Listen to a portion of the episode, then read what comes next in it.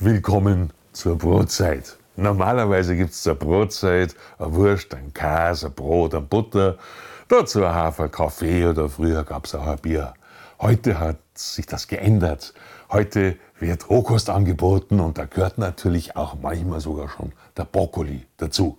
Der Brokkoli hat ein kulinarisches Problem.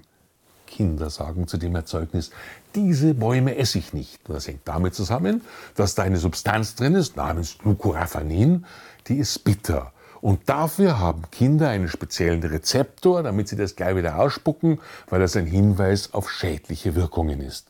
Es schmeckt für sie bitter und widerlich. Und da Kinder noch keine so reife Leber haben wie Mama und Papa, reagieren die da viel heftiger drauf, weil Mama und Papa könnten das durchaus schon vertragen. Die essen das dann. Tja, und der Stoff, um den es geht, oder die Stoffklasse, um die es geht, diese Glucosinolate, die in allen Kohlarten drin sind, das sind Universalgifte, mit denen sie die Pflanze gegen Fraßfeinde wehrt, beispielsweise gegen Insekten, gegen Säugetiere, gegen Pilze. Das ist im Grunde letztlich eine Universalwaffe. Und deshalb reagieren Kinder halt sehr empfindlich drauf. Und genau deshalb kommen nun Ernährungsfachleute und sagen, das ist gesund, das schützt vor nahezu allen Krankheiten, die sich denken lassen, natürlich vor Krebs. Aber inzwischen gehört selbst der Autismus zu den mm, therapeutischen Möglichkeiten dazu. Selbstreden nimmt man davon natürlich ganz rasend schnell ab. Ja, und diese Wunderwaffe gegen alle Krankheiten dieser Welt, diese Wunderwaffe hat keine Nebenwirkungen. Na ja, gut, dann schauen wir mal. Die oberste Lebensmittelbehörde der EU, die EFSA, hat dazu vor einiger Zeit ein dickes Gutachten gemacht und einmal geschaut, inwieweit das unserem Nutzvieh zuträglich ist. Weil ja nicht nur der Mensch Kohlarten isst, sondern das Nutzvieh kriegt es manchmal serviert.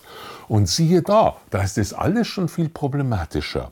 Da zeigt sich dann, dass das Zeug wahrscheinlich eher krebsfördernd als krebsschützend ist, dass es das Erbgut angreift, dass es die Schilddrüse angreift, dass es äh, die Darmschleimhaut angreift. Also für Leute, die so an einem Reizdarm interessiert sind, ist roher Brokkoli eine wunderbare Option.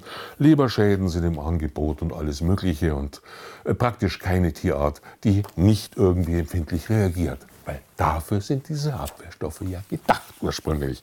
Und nun kommen in der Situation alle möglichen Fachleute, Stiftungen, die Geschmackstraining machen, die in Schulen unterwegs sind, die zigtausende von Lehrern und vor allem Lehrerinnen inzwischen schon geschult haben, die Spezialköchinnen in die Schulen und Kitas schicken und wo dann fünfjährige Vorschulkinder lernen, mit Brokkoli umzugehen und den zu schnibbeln, um dann zu sagen, wenn sie ihn probiert haben, schmeckt lecker.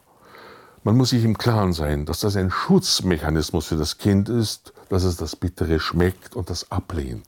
Und wenn es uns gelingt, durch Geschmackstraining diesen Schutzmechanismus zu durchdringen, zu überspielen, zu beseitigen in irgendeiner Weise, dann dürfen wir uns nicht wundern, wenn diese Kinder beginnen, auch an Putzmitteln zu lecken, Opas Tabletten lecker finden und alsbald merken, dass Bier bitter schmeckt und deshalb natürlich wahnsinnig lecker sein muss. Also schützen Sie unsere Kinder vor Dingen, die sie nicht mögen.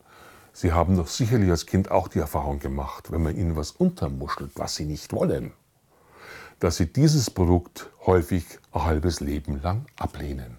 Und damit das nicht passiert, achten Sie darauf, achten Sie auf den Appetit Ihres Kindes, damit es allen gut geht. Und deshalb wünsche ich Ihnen jetzt allen einen gesunden Appetit.